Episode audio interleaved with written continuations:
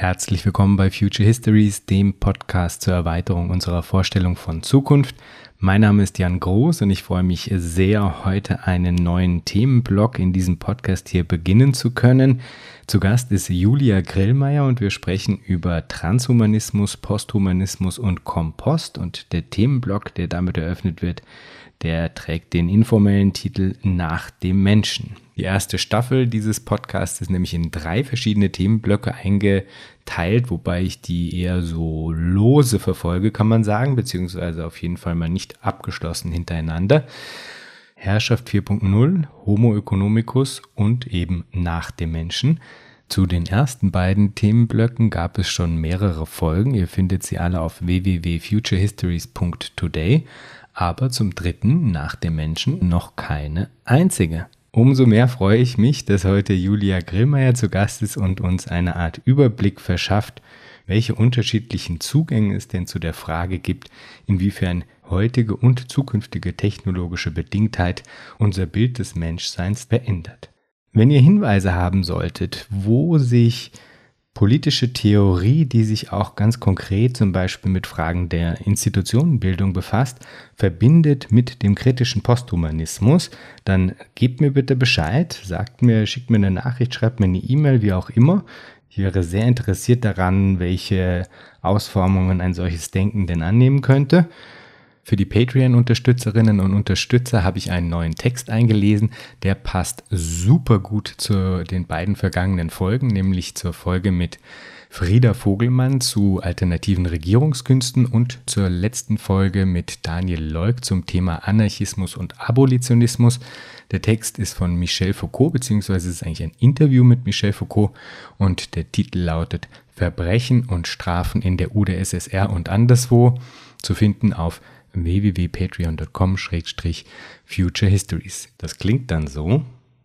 Die Mechanik der Macht und die Kontroll-, Überwachungs- und Bestrafungssysteme sind, dort drüben mit unbekannten Ausmaßen, diejenigen, die die Bourgeoisie in einer sehr reduzierten und stammelnden Form über eine Zeit hinweg nötig hatte, um ihre Herrschaft zu begründen. Nun kann man dies auch für so manchen geträumten oder realen Sozialismus behaupten.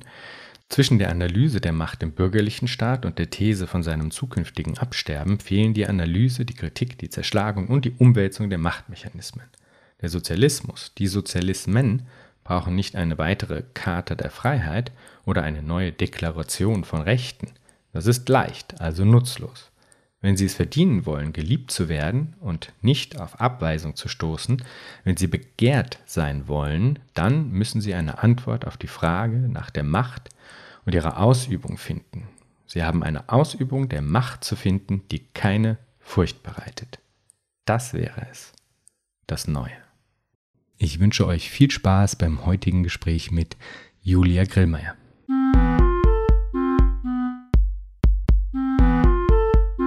Ich freue mich sehr, heute Julia Grillmeier begrüßen zu dürfen. Julia forscht an der Kunstuniversität Linz zum Thema Science Fiction, Fact and Forecast betreibt den Podcast Super Science Me und unterrichtet an der Wiener Universität für angewandte Kunst. Ihre diesjährige Lehrveranstaltung trägt dort den Titel Transhumanismus, Posthumanismus und Kompost und als ich das gehört habe, bin ich natürlich sofort hellhörig geworden und habe Julia direkt kontaktiert. Denn ein bisher leider noch etwas zu kurz gekommener Themenschwerpunkt bei Future Histories lautet ja nach dem Menschen und widmet sich der Frage, wie zukünftige Konzeptionen dessen aussehen könnten, was wir heute Mensch nennen. Dieser Themenschwerpunkt ist somit offiziell eröffnet.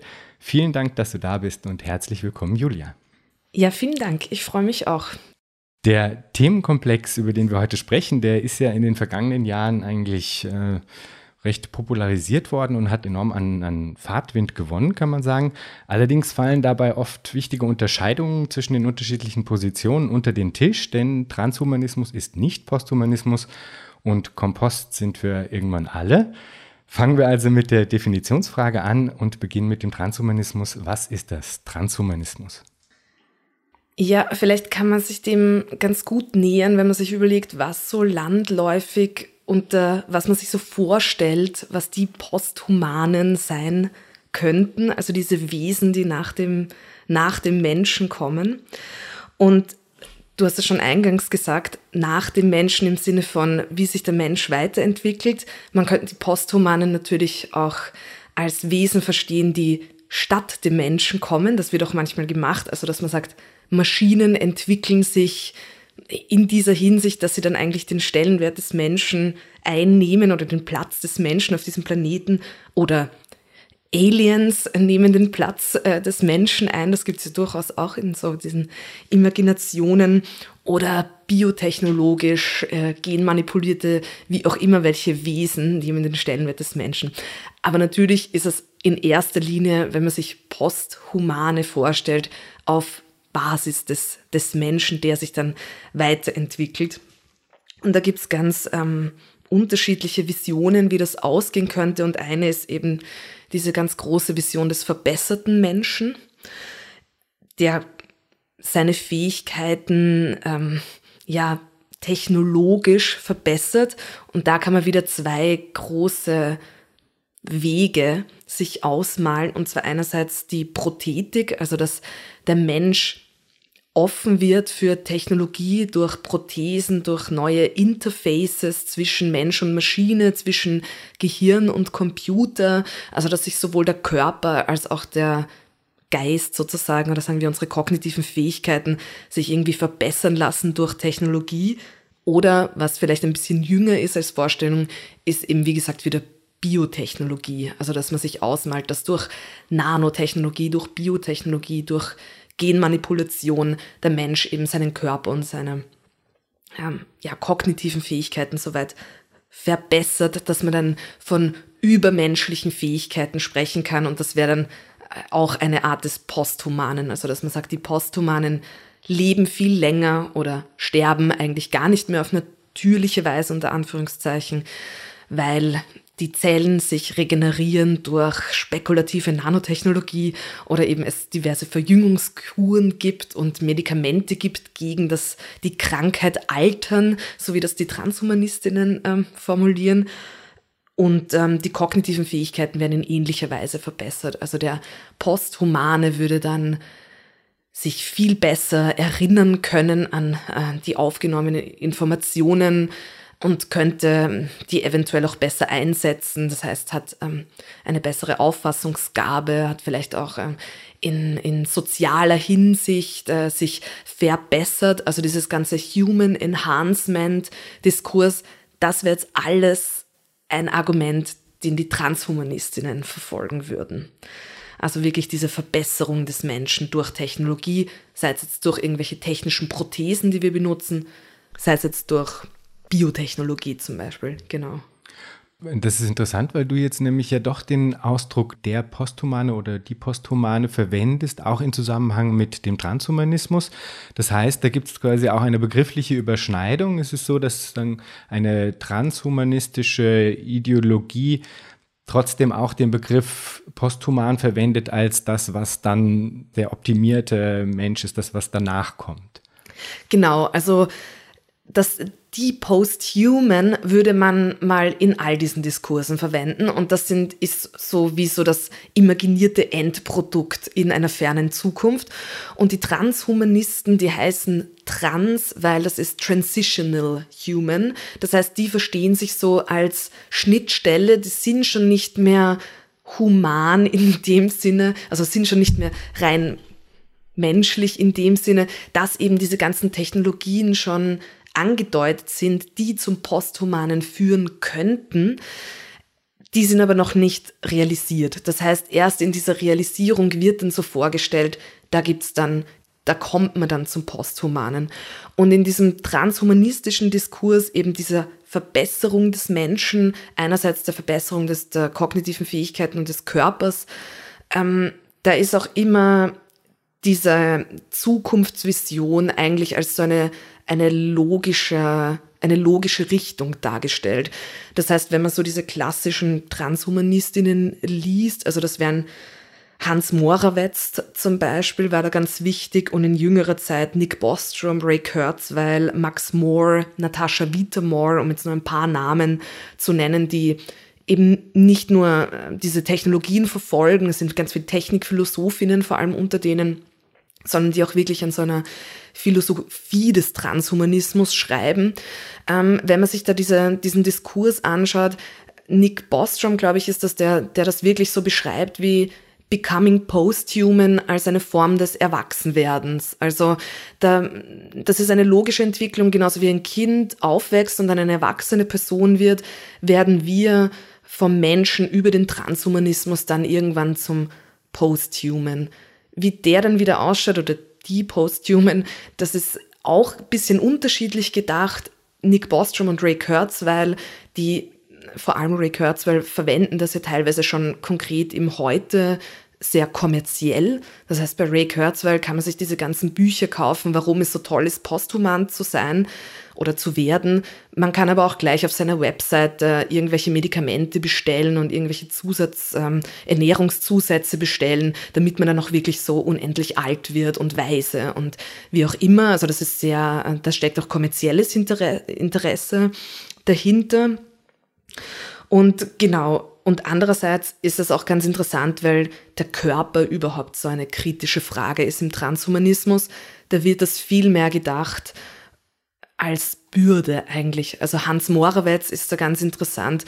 Der hat ähm, dieses Buch geschrieben, Mind Children in den 80er Jahren, wo er eigentlich die posthumane Gesellschaft als eine Welt vorstellt, wo im Prinzip dann die ganzen Gebäude und diese ganzen lächerlichen Strukturen, wo der menschliche Körper noch Platz finden musste, ist dann ersetzt durch riesige Serveranlagen und der ganze Planet und natürlich auch dann das Weltall sind nur noch Serverwüsten, wo dann eben Computersimulationen drauf laufen und all unsere Gehirne sind da längst abgeloadet und der stellt sich das aber wirklich wie so eine Utopie vor. Also endlich sind wir diese körperlichen Beschwerden los, sind wir diese, genau, diese materielle Bürde los und können uns jetzt ganz frei in diesem Cyberspace bewegen.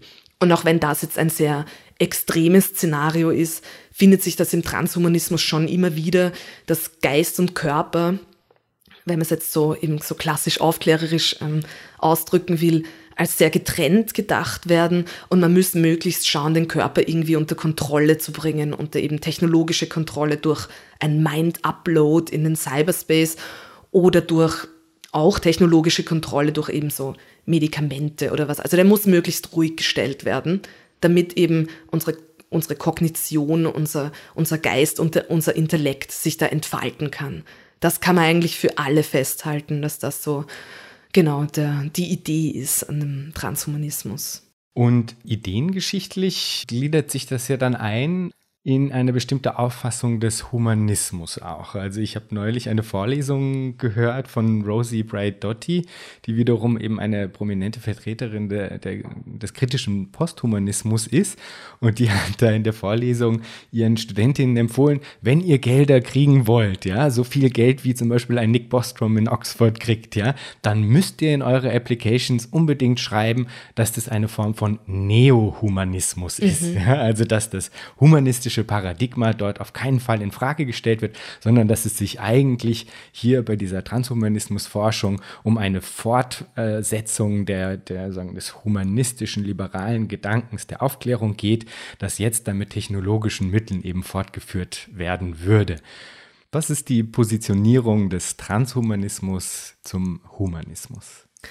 Ja, das ist ganz richtig. Also der Transhumanismus ist eine Fortführung des Humanismus, so dieses ganz klassischen humanistischen Ideals der Aufklärung. Und insofern ist der Transhumanismus so aus aktueller Perspektive eh recht spannend, weil es total für mich sehr paradox ist. Einerseits sind das Menschen, und das ist natürlich vor allem in so Kontext der USA zu sehen und so im Silicon Valley Kontext vielleicht auch zu sehen, die jetzt schon so einen extremen Schritt in die Zukunft machen, also da, wo oft immer schon gedacht wird über Generationen, wenn nicht hunderte Jahre. Und gleichzeitig sind die Ideen geschichtlich viel, wenn ich es mir jetzt erlauben darf zu sagen, altvatrischer ähm, als viele der aktuellen Theorien sonst sind, weil es eben wirklich in diesem humanistischen Ideal und diesen humanistischen Werte des des Menschen, der eben sich über die Natur quasi ähm, Kontrolle verschafft und auch so, also diese Idee, dass der Mensch seine Natur, aber auch generell die, die Umwelt, die nichtmenschliche Natur unter Kontrolle hat und dass es auch seine Aufgabe ist, das zu machen. Und da gender ich jetzt auch absichtlich nicht, weil das ist nicht nur der Mensch, sondern das ist natürlich eine ganz konkrete Vorstellung auch von dem Menschen.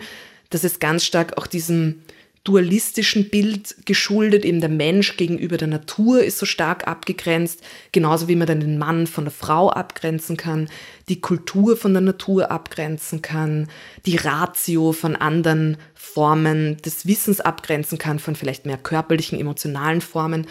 Und das Problem dabei natürlich ist, also Problem jetzt aus äh, meiner Sicht, ist, ähm, das äh, ist ganz stark in so Wissenschaftskritik und feministischer Kritik natürlich äh, ganz viel aufgegriffen worden, dass diese dualistisches Denken, dass das nicht neutral ist, sondern dass das eine ganz äh, klare Wertung hat. Das heißt, es geht immer um eine Menschwerdung und der Mann ist halt ein bisschen mehr Mensch als die Frau und die Kultur ist halt mehr Mensch als die Natur und die Vernunft ist halt so ein bisschen mehr in, in, in dieser menschlichen Sphäre als jetzt sowas wie emotionales Wissen oder wie, wie man es auch immer ausdrücken will, was halt so traditionell der weiblichen Sphäre zugeordnet wurde.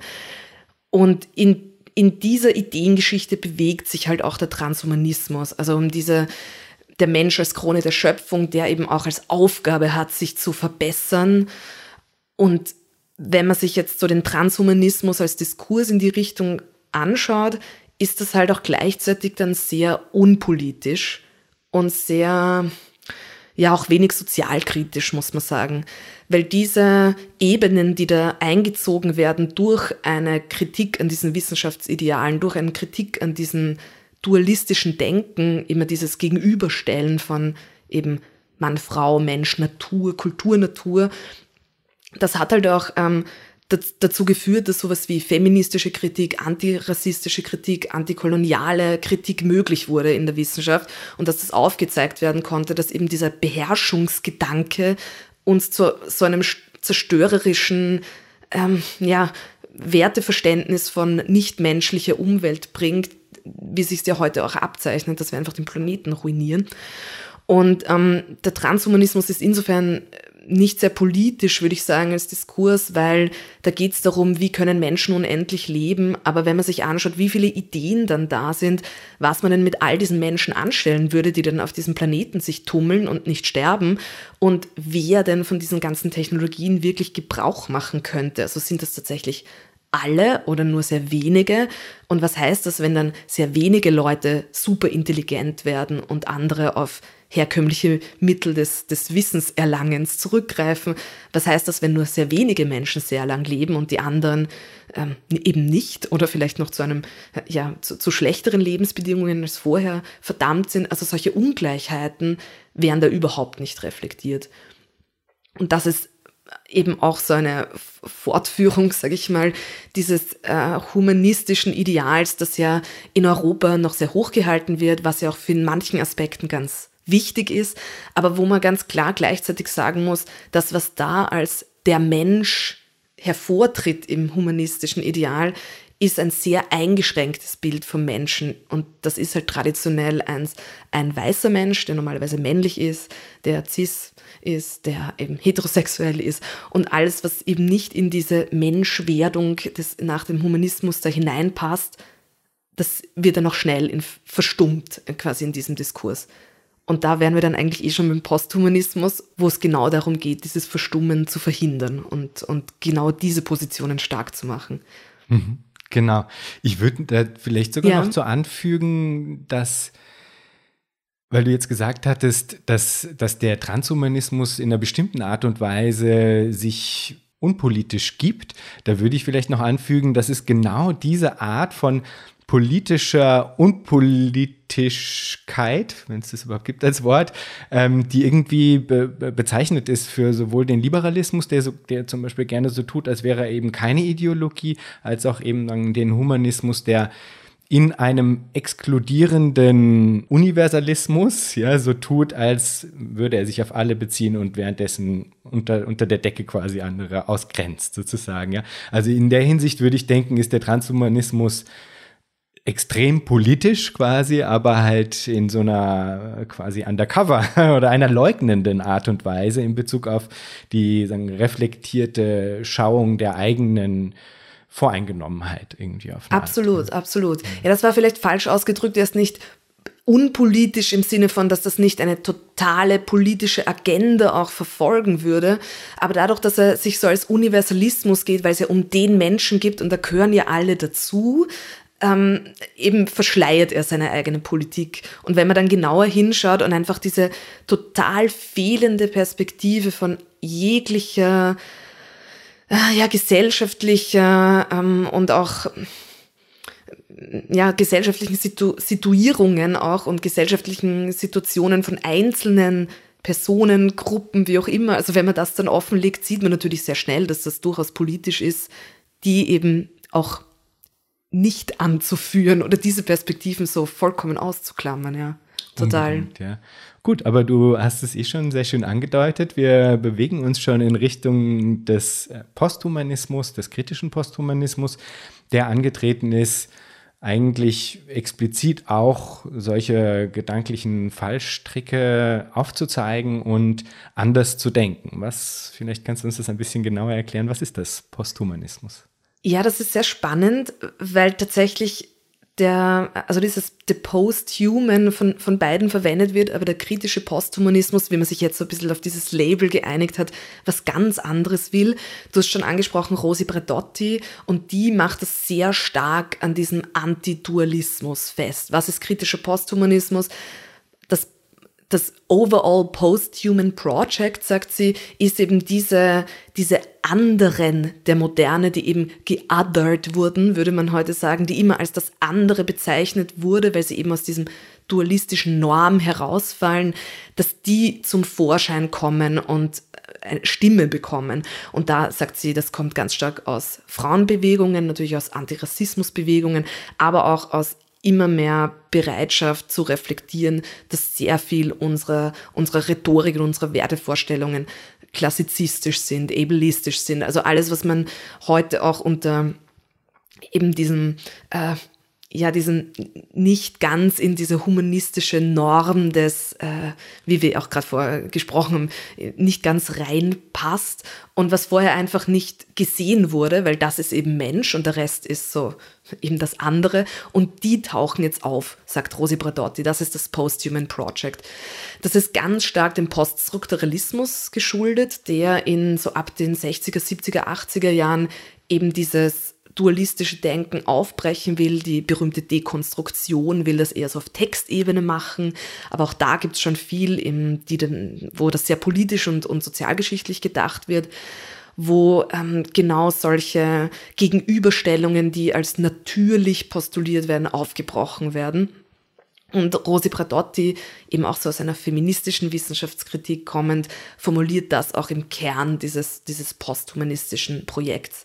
Das heißt, hier geht es überhaupt nicht um die Verbesserung des Menschen im Sinne von, wir verbessern jetzt unsere Körper und unsere kognitiven Fähigkeiten und werden dann super human, sondern hier geht es vielmehr um ein radikal anderes Bild davon, was Menschsein bedeuten kann, auch im Hinblick auf unser Leben und mit anderen Leben auf diesem Planeten.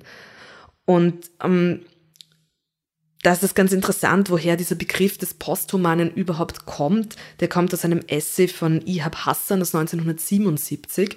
Der heißt Prometheus as Performer Toward a Posthumanist Culture. Und das ist eigentlich ein Text, der sehr künstlerisch arbeitet. Also das ist wie eine, wie eine Mask, äh, also so, eine, so ein ähm, Maskenspiel, wo dann immer Szenen auftreten und verschiedene Texte auftreten und performt werden. Also eigentlich haben die Transhumanisten diesen, diesen Diskurs sehr schnell für sich vereinnahmt, weil man sich diese äh, Cyborg-Posthumanen recht gut vorstellen kann als Bilder. Aber diese Idee, ähm, das Ende des Menschen anders zu denken, so wie es die kritischen Posthumanisten machen, steht eigentlich ganz am Beginn auch von diesem Posthumanismus-Begriff. Also da geht es auch, ähm, Ihab Hassan sagt es eben auch so, da geht es um das Ende des Menschen, aber im Sinne nicht, der Mensch ist dann nicht mehr da als Spezies auf dem Planeten, sondern der Mensch denkt sich vollkommen anders, nämlich eben nicht mehr in diesem humanistischen Ideal. Und vielleicht, um da um einen Referenztext zu nennen, den quasi alle Posthumanistinnen so äh, hernehmen, um sich dann dran abzuarbeiten, das ist von Michel Foucault, Die Ordnung der Dinge, wo Michel Foucault am Ende eigentlich ähm, dieser Ordnung der Dinge schreibt, ja, der Mensch, der wird äh, auch von der, ähm, von der Oberfläche des Planeten quasi verschwinden, wie, und er vergleicht das wie so ein, äh, ein wie Schrift oder ein Bild, das so im, im, Sand gezeichnet wird, ein Meer und das dann langsam verwaschen wird. Und das ist so ein ganz viel zitierter Text. Und wie im Rest des Buches geht es natürlich auch um das, wie kann man den Menschen denken und was sind das auch für Bilder, die man an diesen Menschen äh, knüpft, an dieses Menschenbild knüpft. Und das ist natürlich das, was sich, was sich da ändert. Und die Posthumanistinnen, und da muss man wirklich gendern, weil das sind vor allem Frauen, ganz anders als gegenüber dem transhumanistischen Diskurs, der äh, eher noch äh, sehr männlich geprägt ist eigentlich.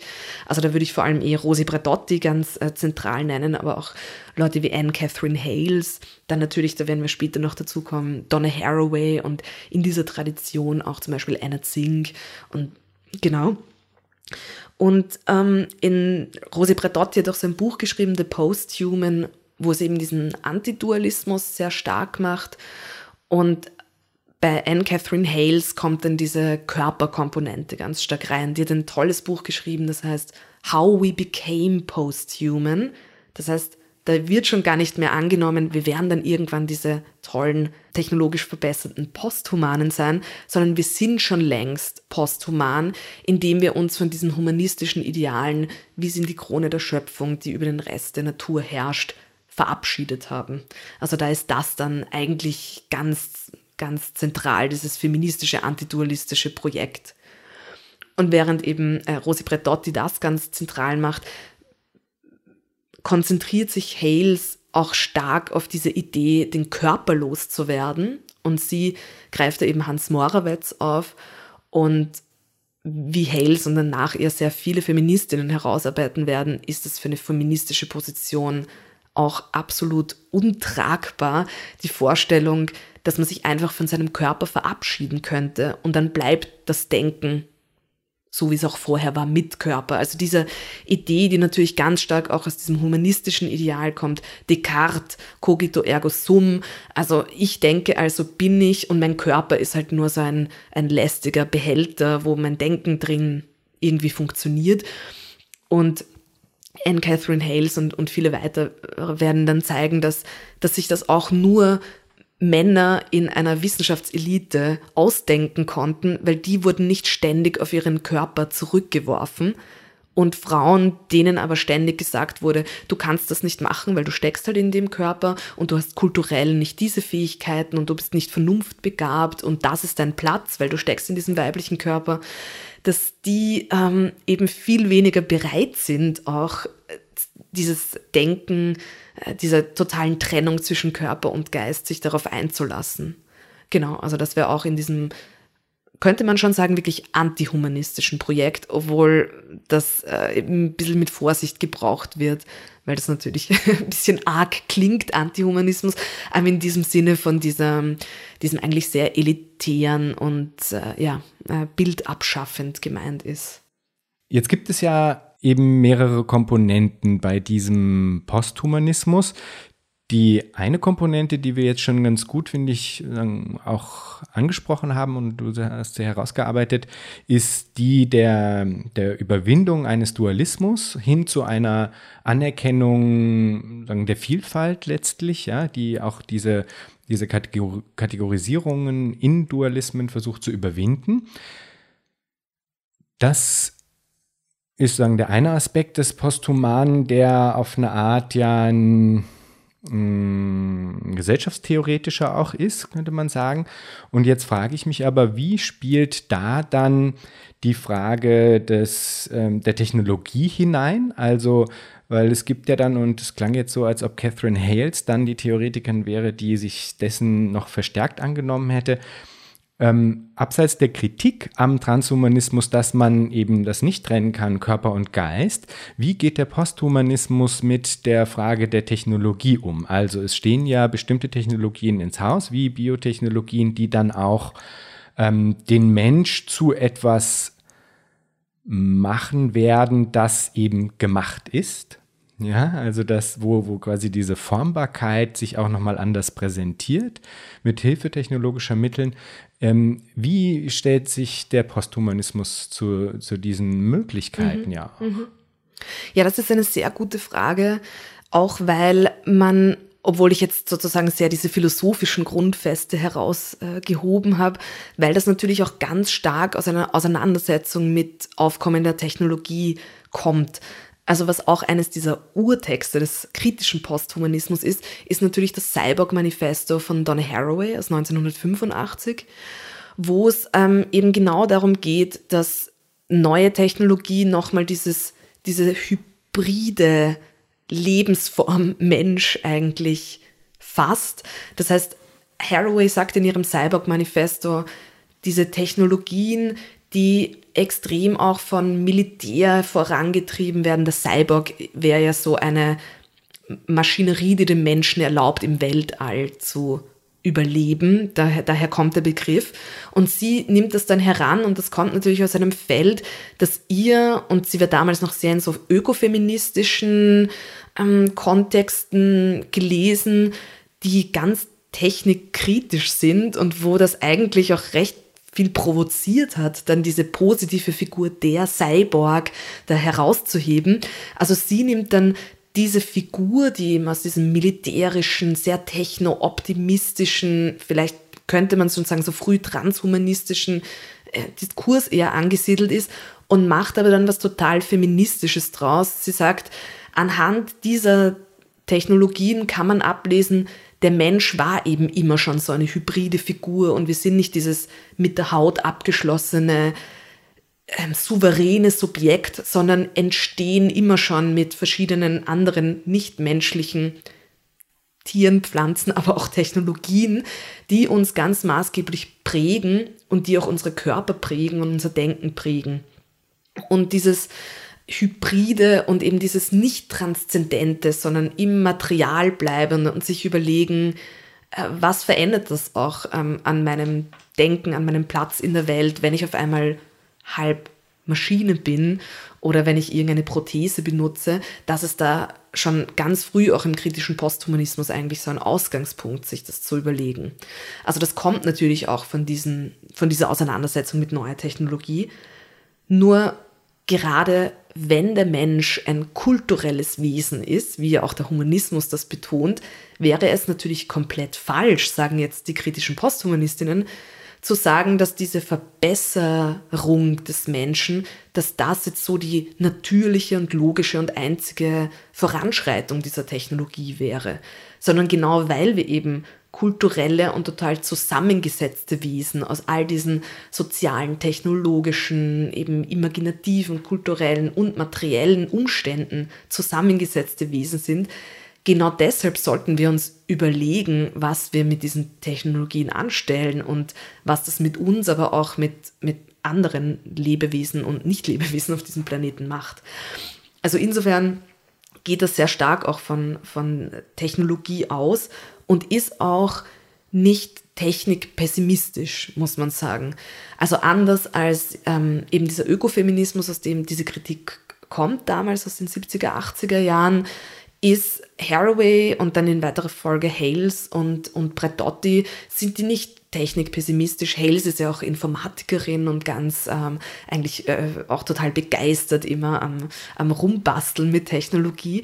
Also da geht es mehr ähm, darum zu sagen, dass diese Wertevorstellungen, die wir quasi, seien es jetzt humanistische oder kritisch posthumanistische, dass die natürlich sich in der Technologie fortpflanzen und dass man das eben nicht als so ein neutrales Terrain dann wieder beschreiben darf und auch sowas wie Verantwortung abgeben darf an die, sondern dass man das immer schon als so, ein, so eine Co-Evolution denken muss, die wir als Menschen aber bis zu einem gewissen Grad äh, vielleicht nicht steuern im Sinne, wir haben jetzt total souveräne Kontrolle drüber, aber wir können uns schon überlegen, wie wir werden wollen in diesen Gefügen und welche Rolle wir da auch spielen wollen in diesen Gefügen. Hast du da vielleicht ein, ein Beispiel für, welche, ähm, also wie eine Technologie in einer Art und Weise nutzbar gemacht wird, die eben diese Ansprüche des kritischen Posthumanismus auch verkörpert? Mhm. Hm, gute Frage.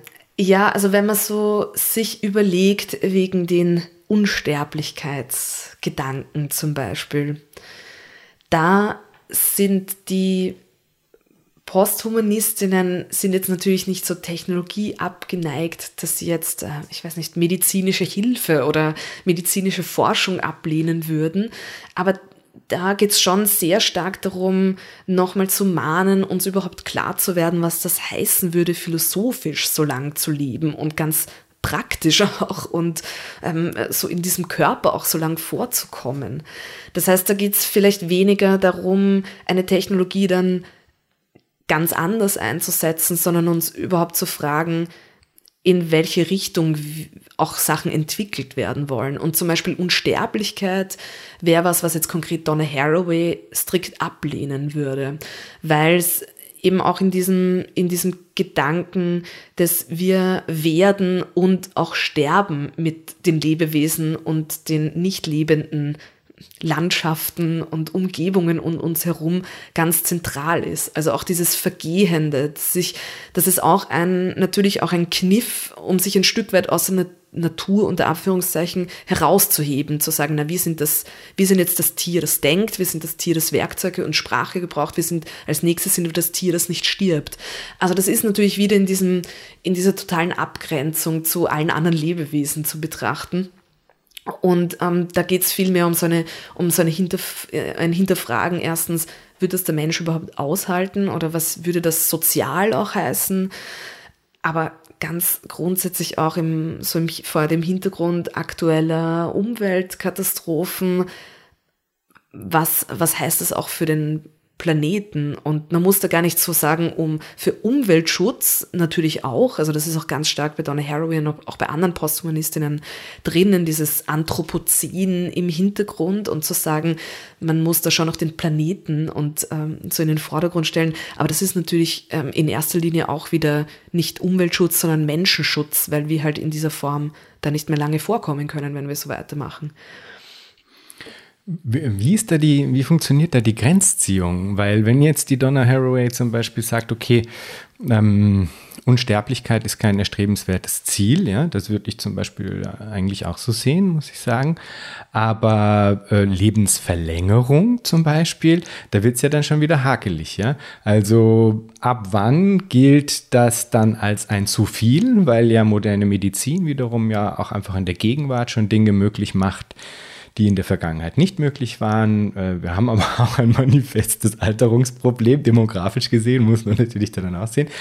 Ähm, aber wo, also wie, wie soll man da irgendwie eine Grenzziehung einführen, äh, ab wann das jetzt eine technische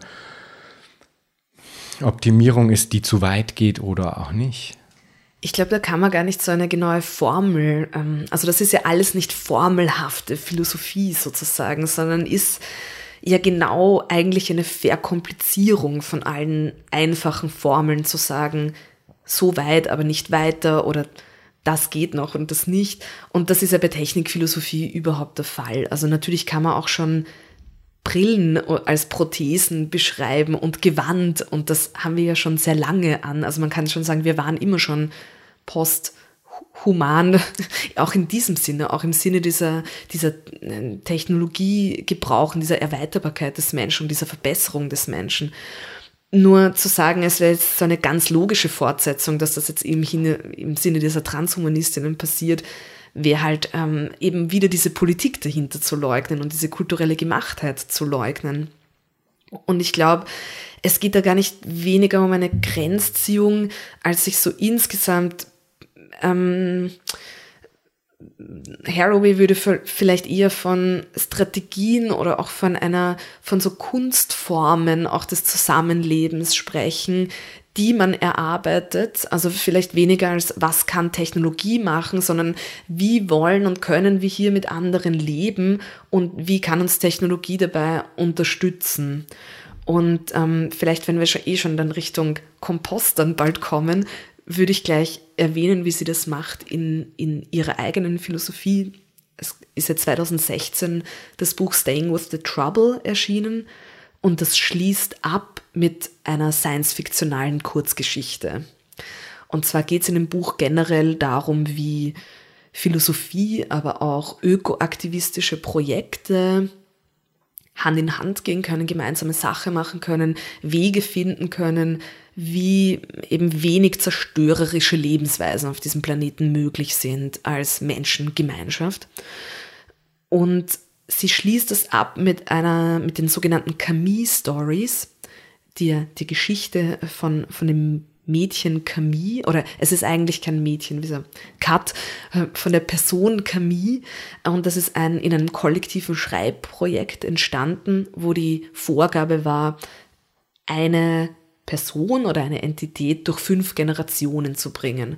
Und äh, Donna Haraway schreibt in diesem gemeinsamen Projekt, ähm, gemeinsam mit Fabrizio Terranova und Vincian Desprez, schreibt sie quasi so ein, ein Future Scenario, könnte man fast sagen, wo sie dann über Camille 1 bis Camille 5 beschreibt. Und das ist in vielerlei Hinsicht eine postapokalyptische Gesellschaft, weil man äh, draufkommt, es ist quasi der Leidensdruck schon so hoch, dass sich Menschen einfach alternative Strukturen suchen, aus den Städten rausziehen, in kleineren Strukturen wohnen und wir kommen in diese Fiktion über die sogenannten Kompostistinnen hinein, the, the, the Children of Compost. Und die haben in ihrer Gemeinschaft ein Auskommen gefunden, ähm, so quasi mit der Umwelt ähm, durch auch wieder weniger industrielle Produktion und so. Also es ist schon noch so ein utopischer Entwurf von einem ähm, sogenannten einfacheren Leben, kann man sagen. Aber gleichzeitig gibt es total spekulative Biotechnologie und Camille wird äh, genmanipuliert in Symbiose mit einem Monarchfalter gesetzt und hat dann auch die Generationen folgend immer mehr Attribute von diesen Monarchfaltern. Also sie bekommt Fühler, hat andere Sinnesorgane, ihre Haut ähm, ist mit anderen Pigmenten versehen und so weiter. Also es wird total science-fictional. Und da kann man auch äh, natürlich sagen, ähm, das ist nicht technologiekritisch im Sinne von, äh, da ist jetzt Biotechnologie ausradiert worden, weil das ist ganz Schlechtes zu machen, sondern Haraway ganz auf spielerische Weise und auch nicht als Anleitung denkt sich einfach aus, wie Biotechnologie anstatt dass man sie nutzen kann, um noch mehr aus dem Boden rauszuholen und noch mehr industrielle Landwirtschaft rauszuholen, wie über eine fast eben so eine science-fiktionale, spekulative Anwendung von Biotechnologie Menschen sich wieder ein bisschen mehr mit nichtmenschlichen Wesen ja, Verständnis vielleicht schaffen können und andere Verbindungen herstellen und sich gleichzeitig auch politisch in gewisser Weise renovieren, weil ähm, gleichzeitig mit diesen Camille Ab Generationen abfolgen wird beschrieben, dass die Weltbevölkerung äh, zurückgeht. Das heißt, das ist eigentlich so das, das ausgesprochene Projekt auch dieser Children of Compost. Die haben, jede Familie hat drei Elternteile statt zwei. Es wird ganz ähm, stark darüber diskutiert, wann ein neues Kind geboren wird in dieser Gemeinschaft. Das heißt, man kann natürlich ganz kritisch sagen, ja, da gibt es Geburtenkontrolle, aber es ist so, ein, so eine Vision von, wir sind überhaupt vorsichtiger mit den Ressourcen, auch was unsere eigene äh, Anzahl einfach betrifft. Und Haraway schreibt jetzt interessanterweise, dass auf deine Frage zurückkommend, diese Geschichten werden unglaublich viele Fehler machen. Das heißt, wenn man das jetzt liest als Utopie im Sinne von als Anleitung einer zukünftigen Gesellschaft wird man unglaublich viele Unklarheiten, wie soll das überhaupt funktionieren ähm, und ganz viele Ambivalenzen finden. Ja, hat der Monarchfalter danach gefragt, dass er da genmanipuliert werden will mit dieser Camille und ähm, äh, wir, haben die Kinder danach gefragt, der Monarchfalter zu werden und so weiter. Und auch ähm, also insofern so ganz viele Widersprüche und auch Ambivalenzen wird man da drin finden, aber es ist einfach mal ein Schritt, so ein Narrativ einerseits aus so einer ganz lähmenden Apokalyptik, morgen geht eh die Welt unter und wir können überhaupt nichts mehr dran machen, wo mir ja recht leicht auch einfällt mit der aktuellen Nachrichtenlage. Einerseits aus dem zu entkommen, aber auch andererseits zu entkommen aus diesem ah, ich mache jetzt schon 300 Jahre so einen Sprung in die Zukunft und dann werden wir eh das Problem gelöst haben, weil wir kommen dann auf irgendwelchen Servers vor im Cyberspace als körperlose Entitäten und dann tut einem eh nichts mehr weh und der Regenwald ist dann eh egal, weil da stehen halt dann riesige Server. Also auch aus diesem total eskapistischen und teilweise komplett grotesken Sprüngen in die Zukunft äh, eben auch dem äh, vorweg, dem entgegenzuhalten. Und das heißt eben auch dieser Titel Staying with the Trouble schon ganz viel auf Science Fiction setzt sie da und wagt eben auch diese Visionen der Zukunft, die vielleicht ambivalent sind und Fehler machen und so weiter. Aber Staying with the Trouble heißt auch, keine totale Grätsche in die Zukunft zu machen, sondern immer vom Heute und von der eigenen Situation diese Zukunft zu denken, weil sonst kommt man da ja auch nicht hin. Genau. Das die Frage nach dem, wie, wie könnte man denn überhaupt dahin kommen, finde ich in dem Zusammenhang dann eine interessante, weil, also ich finde das total ansprechend, diese Form des äh, imaginativen Denkens über Zukunft als auch ein Ausverhandeln der, der Art und Weise, wie wir uns der Gegenwart gegenüber positionieren wollen, ja. Und gleichzeitig gibt es dann ja aber trotzdem auch ähm, die Frage, welche konkreten Handlungsschritte zieht das dann auch nach sich in der Gegenwart oder was, wozu kann das ähm, auf einer gesellschaftspolitischen Ebene in der Gegenwart jetzt auch führen? Gibt es da Überlegungen zu sowas wie einer Transition oder einer Art von gesellschaftspolitischem Projekt, dass man sagen, auf einer wahrscheinlich dann auch wieder sehr äh, umfassenden und, und spartenübergreifenden Ebene initiieren muss oder das auch gerade schon quasi eigentlich äh, in der Gegenwart schon, schon existiert, aber äh, halt vielfältig oder so. Ja, gibt es da in, in dem Buch auch Überlegungen zu, zu dieser Frage des ähm, ja, der Transition oder auch der, des Handelns in der Gegenwart, das dann eben daraus abgeleitet wird aus diesen Imaginationen des Zukünftigen? Ja, absolut. Also sie führte eigentlich ganz viele Beispiele an, auch vor allem aus der Kunst, aber die ganz stark auch in Aktivismus hineingehen, wie also zum Beispiel zum äh, Schutz der Meere. Das sind natürlich vor allem Aufklärungsarbeiten erstmal und da kann man immer sagen, ja gut, dann wissen halt die Leute Bescheid, aber geht dann wirklich was weiter? Und das ist überhaupt ein, eine Frage, die mich auch sehr beschäftigt. Und ich komme immer mehr so für mich selber auf einen, ja, keinen grünen Zweig natürlich, aber auf die, in die, diese Einsicht, einerseits ist alles so unglaublich komplex. Und es geht natürlich darum, mal den Leuten zu sagen, glaubt nicht an einfache Formeln, weil es ist alles viel komplizierter. Sachen hängen viel, vielschichtiger zusammen. Die Korallen bleichen aus, nicht nur wegen der einen Sonnencreme, die man benutzt, aber natürlich auch mit der Sonnencreme und auch mit dem und auch mit dem. Und es hat natürlich auch damit zu tun, wie du heizt. Und da fällt man aber dann schnell mal in dieses lähmende, ah, man kann eh nichts machen, weil egal was man macht, das hängt auf so viele vielschichtige Weise zusammen, dass es in jedem Fall schrecklich wird, egal wie man handelt. Nur gleichzeitig muss man ja sagen, mit dieser Komplexität gibt es schon auch, obwohl die natürlich real ist, gibt es schon auch in Grundzügen ganz große ja, äh, Ideen zu handeln oder ganz praktische auch Handlungsanweisungen, die, wo man in jedem Fall weiß, es ist keine, es ist eine schlechte Idee. Also egal, ich weiß nicht genau, was das heißt, wenn ich ständig Plastik zum Beispiel benutze und wieder wegschmeiße. Aber es ist, ich weiß nicht genau, was das auslöst, was für vielschichtige Implikationen das haben wird. Aber ich weiß sicherlich, das ist keine gute Idee, weil das ist entweder was, was nicht nachwächst oder was niemals verrottet. Dann ist das auch keine gute Idee, das so in Massen zu gebrauchen. Und ich glaube, da geht es ganz stark darum, aus diesem einerseits so aufzuzeigen, diese Komplexität besteht, aber andererseits, es gibt dann auch wieder relativ einfache Wege, sich klarzumachen, was man selbst tun kann. Und was man dann auch bereit ist zu tun, ist wieder eine andere Frage. Und was bei Donna Haraway halt ganz stark im Fokus noch steht, ist diese Idee, dass man, um überhaupt handeln zu können, mal aufmerksam sein muss auf gewisse Sachen, um überhaupt zu wissen, warum das einen Wert hat und warum das schützenswert ist. Und dann wiederum geht es ganz stark auch um dieses Geschichtenerzählen im Sinne von auch neue Wertvorstellungen zu generieren.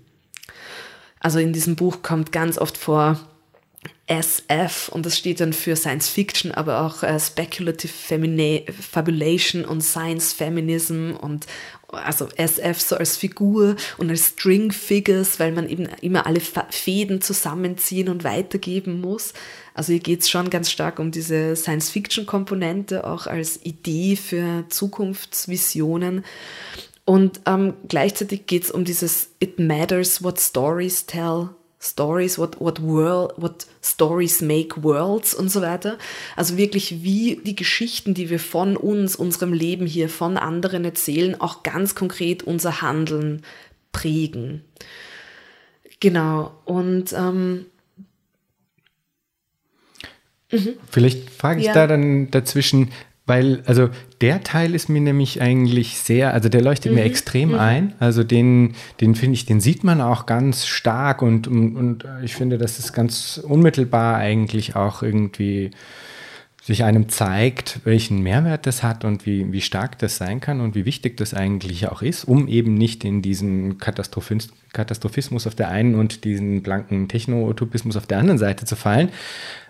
Ähm, ich frage mich aber wirklich konkret, wie, wie, gibt es einen Dialog zwischen dieser Perspektive, die das äh, fabulativ-spekulative ähm, nutzt und, und, äh, und betont, und zum Beispiel sowas wie einer äh, politischen Theorie, ja, die so wirklich so ganz klar sich auch als politische Theorie äh, versteht, ja, das gibt es ja als eine äh, Disziplin zum Beispiel, ja, und interessant wäre doch zu gucken, okay, wie, was passiert, wenn die jetzt dann in Austausch geraten? Welche, welche ähm, Ideen von, von politischer Gemeinschaft, von Gesellschaftlichkeit ergeben sich da, die eben zum einen nicht so ganz deutlich den Sprung in die ja doch irgendwie entfernte Zukunft machen, ja, und zum anderen auch so ein bisschen vielleicht schnöden Pragmatismus mit ins Spiel bringen, insofern als das sowas wie Transitions, also Übergang vom einen ins andere, auch gedacht wird. Ja, weil wir, wir haben eine Realität, die ist ganz anders geformt. Die Narrative, die gerade dominant sind, sehen ganz anders aus, haben ganz andere Wertsetzungen und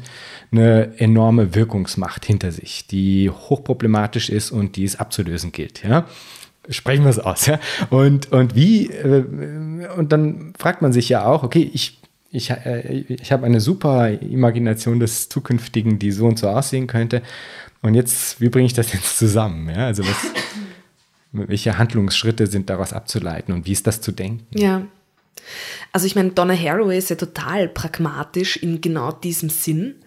Und das sieht man auch vielleicht an, an dem Umfeld, das sich an Donna Haraway inspiriert oder auch mit wem sie da auch in Verbindung steht, zum Beispiel Isabel Stengers, die auch ähm, ganz äh, konkrete so Öko- ja, Environmental Politics eigentlich formulieren und das vielleicht noch in einem, in einem stärker hm, politisch praktischen Sinn dann formulieren.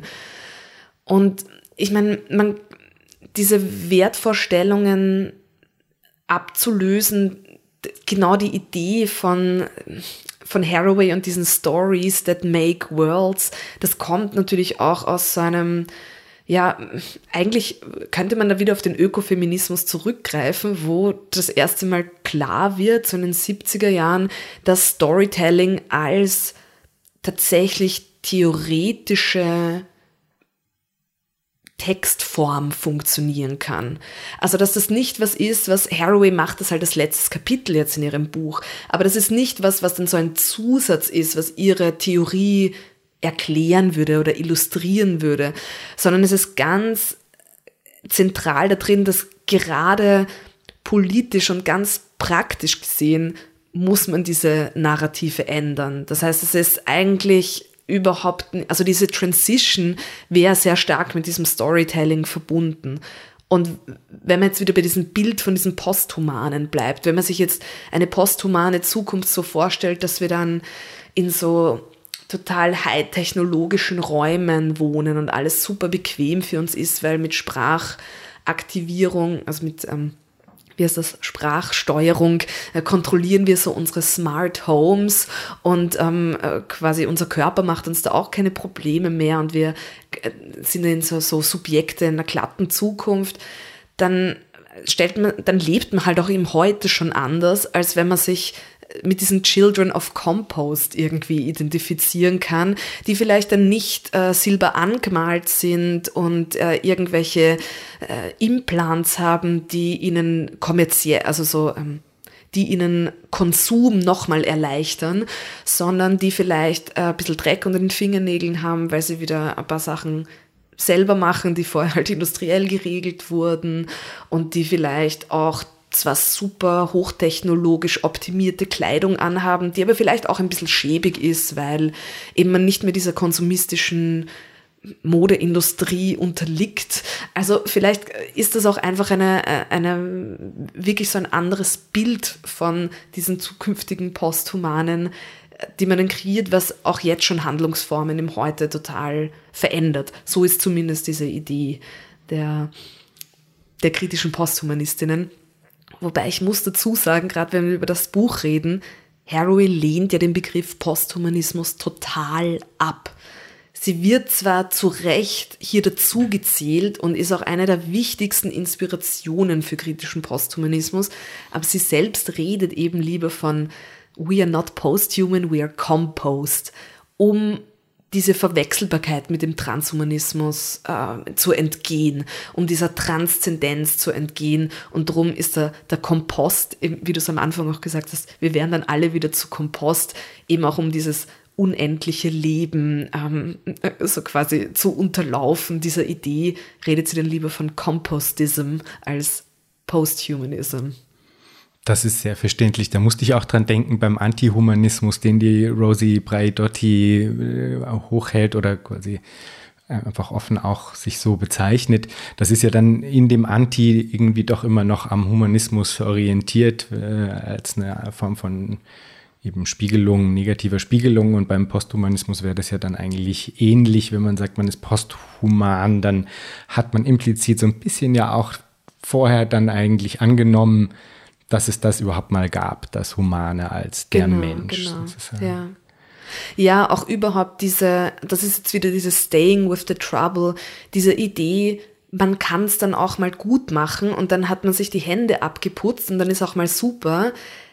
Das ist halt natürlich total, ähm, diese Illusion ist total weggenommen in diesen ganzen Haraway, äh, Zukunftsvisionen, aber auch in ihrer Philosophie. Und das ist vielleicht auch das, was auf deine Frage zurückgekommen von so praktischen Handeln, sich einfach selber diesen Verstrickungen bewusst sein, die man durch, äh, die man im, immer hat, wenn man handelt und dem auch nicht entkommen will, so eskapistisch. Also eh dieses klassische, ähm, ja, ich eben Bio einkaufen und dann das Gefühl haben, jetzt brauche ich mir über nichts anderes mehr Gedanken machen. Ich meine, ich glaube, inzwischen ist das eher ein Klischee mehr, als dass das tatsächlich Leute praktizieren. Aber überhaupt diese Idee, dass man mal fertig sein kann mit diesem Engagement, wird hier halt total aufgelöst, sondern man ist jeden Tag einfach in einer Negotiation, also so in Verhandlung mit dem, wie kann ich hier leben, was ist auch für mich bequem und wie viel bin ich bereit aufzugeben, weil ich weiß eigentlich genug, ähm, dass ich weiß, das ist so auf lange Frist zum Beispiel umweltschädlich. Ähm, wie kann man da auch neue Formen finden, das nachhaltig zu verbessern? Und da ist natürlich diese, das ist natürlich ein bisschen schmerzlich einzusehen, dass man da nicht fertig wird damit, aber es ist auch langfristiger, weil man dann nicht das Gefühl hat, ich ändere jetzt diesen einen Aspekt in meinem Leben und dann ist alles super, sondern ich muss ständig auch neue vielleicht Partnerinnen suchen, mit denen das funktioniert, mit denen ich ein, mein Leben eben weniger zerstörerisch gestalten kann und so weiter. Also das wäre auch dieses Staying with the Trouble. Genau. Mhm, wunderbar.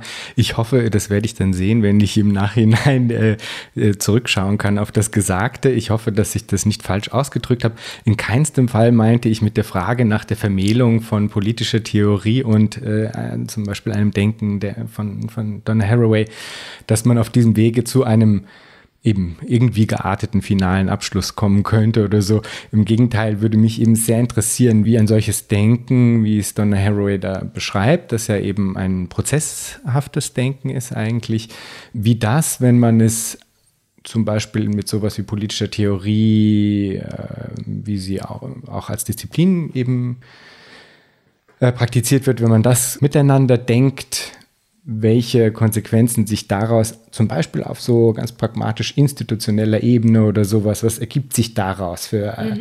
was ergeben sich da für Gesellschafts, neue Gesellschaftspolitiken nämlich daraus, ja, weil ja dann sowohl die Polis ganz anders gedacht werden muss als eine viel massiv erweiterte, eigentlich unabschließbare fast schon oder so, ja. Und was eben, was, was heißt das zum Beispiel für Institution, institutionales Denken und ja. so weiter und so fort. Ja, das ist so, das, da habe ich irgendwie, da komme ich, wenn ich darüber nachdenke, habe ich dann noch kein, kann ich dann noch nicht mhm. hinreichen, ja. Und äh, das, das hat, das meinte ich irgendwie. So, ja. ja, ich meine, wenn man bei der Institution Universität mal anfängt und auch vor dem Hintergrund, was wir schon besprochen haben, diesem humanistischen Wissenschaftsideal, dann wäre es so wie Haraway, aber auch Leute, die inspiriert von Haraway, wie ich finde die sehr großartig, die Anna Zink, wie die jetzt schreiben in einem akademischen Kontext, das verändert auch die Institution. Und Haraway, ähm, das sagt sie übrigens, falls wer mehr interessiert ist in Haraway, da gibt es einen ganz großartigen Film von Fabrizio Terranova, derselbe, der auch in diesen Camille-Stories mitgeschrieben hat, der hat einen Film gemacht, das heißt Donna Haraway, Storytelling for Earthly Survival. Und da erzählt Donna Haraway ganz, ganz viel. Und da erzählt sie auch, dass sie an einem Moment einfach aufgehört hat, so Grant Proposals zu schreiben, also Drittmittelgelder für ihre Forschung einzuheben, weil das ist einfach zu frustrierend und zu humiliating. Also das ist auch zu, da wird man zu sehr runtergemacht, ständig in dieser Bittstellerposition zu sein. Und das kann man sich auch sehr gut vorstellen, dass sie einfach nicht in diese akademischen Schubladen da gepasst hat, aber dann das wirklich einen Nerv getroffen hat, auch so wie sie schreibt. Seit dem Cyborg-Manifesto ist das sehr, mm, eben auch sehr inspirierend für eine feministische Wissenschaftskritik, weil es eben auch eine wirklich andere Form des Nachdenkens ist, das eben nicht so tut, als käme das aus einem, aus einem Nichts heraus, im Sinne von aus diesem normierten Körper, über den man ja nicht reden muss, weil er ist eh weiß und männlich und verschwindet in dem weiß-männlichen akademischen Elite, sondern ganz klar aus der eigenen Position heraus spricht, ähm, sehr mutig auch auf ganz konkrete Beispiele eingeht und auch auf eigene Bewertungen und auf eigene Wahrnehmungen dann mit diesen Beispielen oder Begegnungen eingeht und da auch wirklich sehr literarisch arbeitet, würde man sagen. Und auch das, hat natürlich, das verändert natürlich eine Wissenschaftstradition. Also wie auch jetzt Menschen schreiben können, wie ich zum Beispiel jetzt auch als Akademikerin Vorträge halten kann und schreiben kann und es wird trotzdem nicht in allen Wissenschaftskontexten, es eckt noch immer an, aber es wird trotzdem als Wissenschaft sozusagen verstanden und als in einem akademischen Rahmen akzeptiert. Also da hat Haraway sicher extrem viel aufgebrochen, schon allein mit dieser Weise des Storytelling als Theorie. Und das ist nämlich auch was, was diesen humanistischen Idealen, dieser Trennung von Vernunft und wie man es dann auch immer nennen will, eher Körperlichkeit, Sinnlichkeit, Emotion, was den Frauen dann zugeschrieben wird, diesen Dualismus aufzulösen. Nicht als Frau zu sagen, ich bin auch Mensch, ergo Mann und ich schreibe aus dieser souveränen Vernunftsposition heraus, sondern ich nehme diese Zuschreibung, die mir immer gemacht wurde, nämlich du bist näher an der Natur, du bist deinen Emotionen mehr unterworfen, du bist irrational, das nehme ich bis zu einem gewissen Grad an, aber ich subversiere das total, nämlich ich hole die Stärke raus aus diesen Zuschreibungen, die mir ständig gemacht wurden. Ich nehme die nicht an, also ich sage nicht, dass das so ist, dass, es, äh, dass Frauen notwendigerweise diese Attribute haben, aber weil wir so gelernt haben, dass wir so sind als Frauen, nimmt man das auf und macht aber eine starke Position draus, die eben sowohl diese, die eine wie auch die andere dualistische Position unterläuft, die in einem akademischen Rahmen ernst genommen wird, aber sich nicht diesen Donna Haraway nennt es den God-Trick, also nicht dieser Position verschreibt, ich bin ganz oben und schaue auf alles so unbeteiligt herunter und mache da ganz unbeteiligt jetzt meine Urteile darüber und drum ist das objektiv und drum ist das was wert und drum kriege ich da Geld dafür und drum bin ich ein wirklicher Akademiker. Also insofern hat das auch schon wirklich was an der Institution geändert, würde ich sagen. Fantastisch, wunderbar. Ich finde, es steckt im kritischen Posthumanismus und in der Arbeit von Donna Haraway unglaublich viel, was einen zu Recht optimistisch stimmen kann. Und das finde ich wirklich ganz, einen ganz, ganz fantastisch tollen Beitrag. Das ist jetzt gleichzeitig auch die Überleitung zu meiner letzten Frage, die ich immer stelle. Wenn du an Zukunft denkst, Julia, was stimmt dich freudig? Ja, ich glaube, was mich freudig stimmt, ist tatsächlich jetzt vor, vor dem Hintergrund, was wir, dass wir gesprochen haben, dass man doch aus diesen klein erscheinenden Praktiken, die man so tagtäglich macht, dann wirklich so positive, ganz große, nein, das stimmt nicht. Boah, das ist eine schwierige Frage. Das ist interessant, weil nämlich wirklich viele ja, da mit der, mit der Frage so ein bisschen hadern. Ja.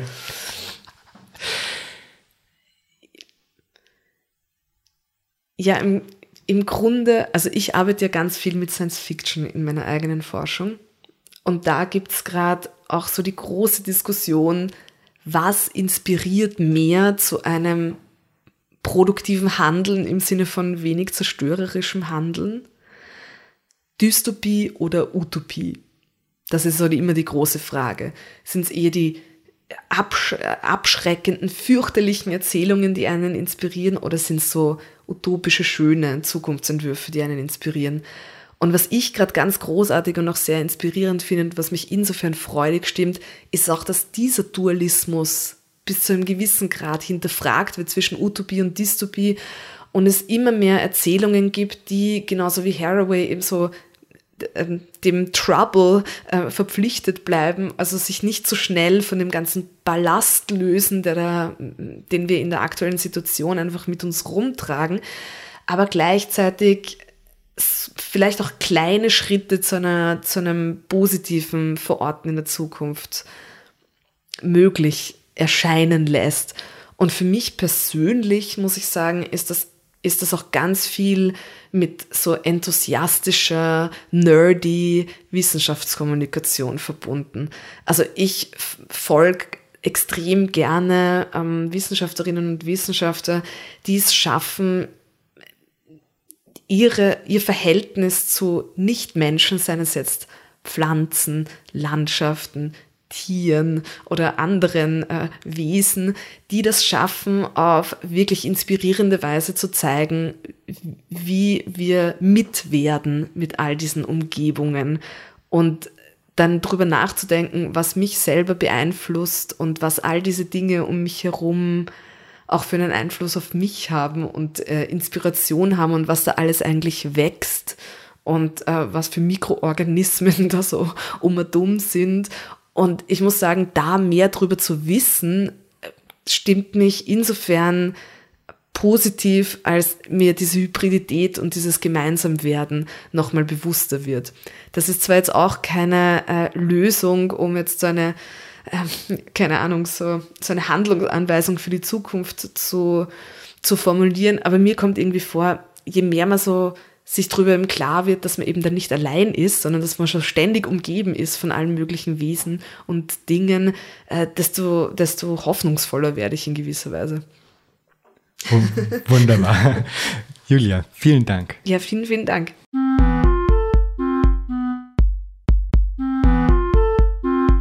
Das war Future Histories für heute. Vielen Dank fürs Zuhören. Shownotizen und vieles mehr findet ihr auf www.futurehistories.today.